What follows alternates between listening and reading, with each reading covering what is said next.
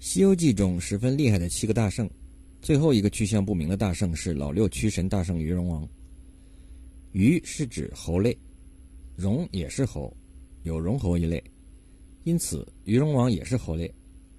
七大圣中的老五、老六、老七都是猴类，而且排最后几个。孙悟空后来说起七兄弟的排名，说是按照身材大小。其实猴类的身材大体都差不多，无法证明孙悟空是最小的那个。这也从侧面说明七个大圣的排名很可能是按照本领来的，当中也许还夹杂着年龄。不管怎么说，孙悟空在七个人当中资历最低，可见七个大圣其他几个大圣的厉害。这也有可能直接导致了天庭对七个大圣联手的对策的制定，分裂法，各个击破。试想，天庭对付一个孙悟空就已经十分棘手，如果七个大圣联合，那天庭很有可能会沦陷。暂不提天庭对付七个大圣的方法，这个老六驱神大圣的名头不小，不是驱仙驱鬼，而是能够驱神，并且还是只猴。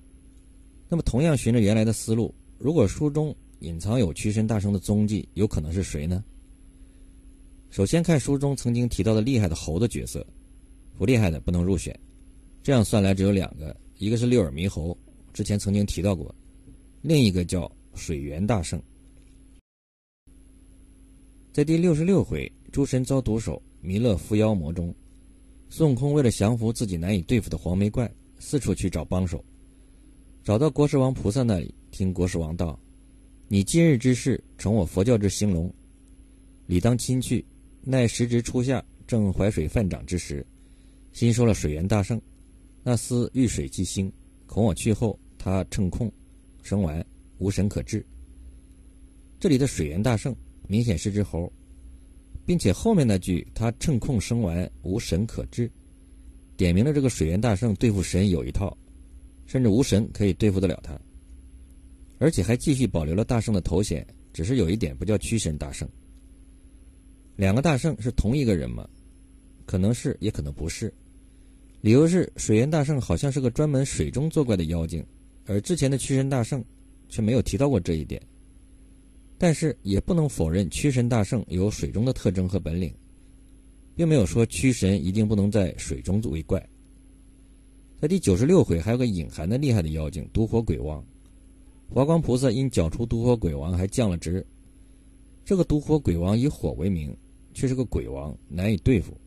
而剿除妖魔是佛门的一项工作，剿除不利还要问责降职。驱神大圣和其他几个大圣结义，某种程度上也是为了形成威势，不被轻易剿除。但是七个大圣自从孙悟空被如来压在五行山下之后，再也没有会合过，各自独立去了。其中牛魔王见了孙悟空的两个兄弟，却没有去看望孙悟空，估计也是害怕沾染，受了牵连。这个老六驱神大圣鱼龙王。成了痕迹最少、最神秘的一个。但从后来牛魔王极力发展自己的势力，但最终还是被降服来看，连齐大圣的老大牛魔王都是如此，更别提老六了。他的命运是被降服还是被剿除，都是可能性很高的事情。当然，鱼龙王也有可能是隐遁一方，这就不得而知了。